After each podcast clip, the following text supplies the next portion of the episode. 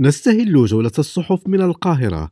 المصري اليوم كتبت أن عدة دول عربية وأجنبية أعربت عن تضامنها مع ضحايا الزلزال المدمر في تركيا وسوريا والذي خلف مقتل أزيد من أربعة ألاف شخص مشيرة إلى مخاوف بشأن توابع الزلزال المدمر بعدما شعر به سكان لبنان والأردن وقبرص واليونان وبعض المحافظات المصرية. صحيفة الشروق كتبت أن لبنان دخل الشهر الرابع من الفراغ الرئاسي ما قد يتطلب إعادة النظر كليا في تركيبة السلطة مشيرة إلى أن هذا البلد عاش دائما كساحة صراعات بالوكالة بين قوى إقليمية ودولية ما أسهم في جعله ساحة جاذبة لتلك الصراعات. وفي إسرائيل ذكرت جيروزالم بوست أنه تم تأجيل هدم مبنى سكني في القدس الشرقية يضم نحو 100 عائلة كان من المفترض أن يتم اليوم الثلاثاء إلى موعد غير معروف وذلك بعد اتصالات من عدة سفارات غربية.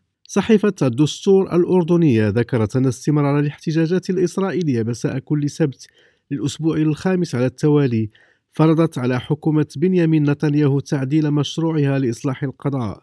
وأضافت الصحيفة أن دوافع نتنياهو مكشوفة فهو يسعى للتملص من جرائم الرشوة وسوء الاستئمان واستغلال النفوذ التي يتابع فيها أمام القضاء عبر تغيير القضاة والتحكم في تعييناتهم. عبد الرزاق طرباق من تل أبيب لريم راديو.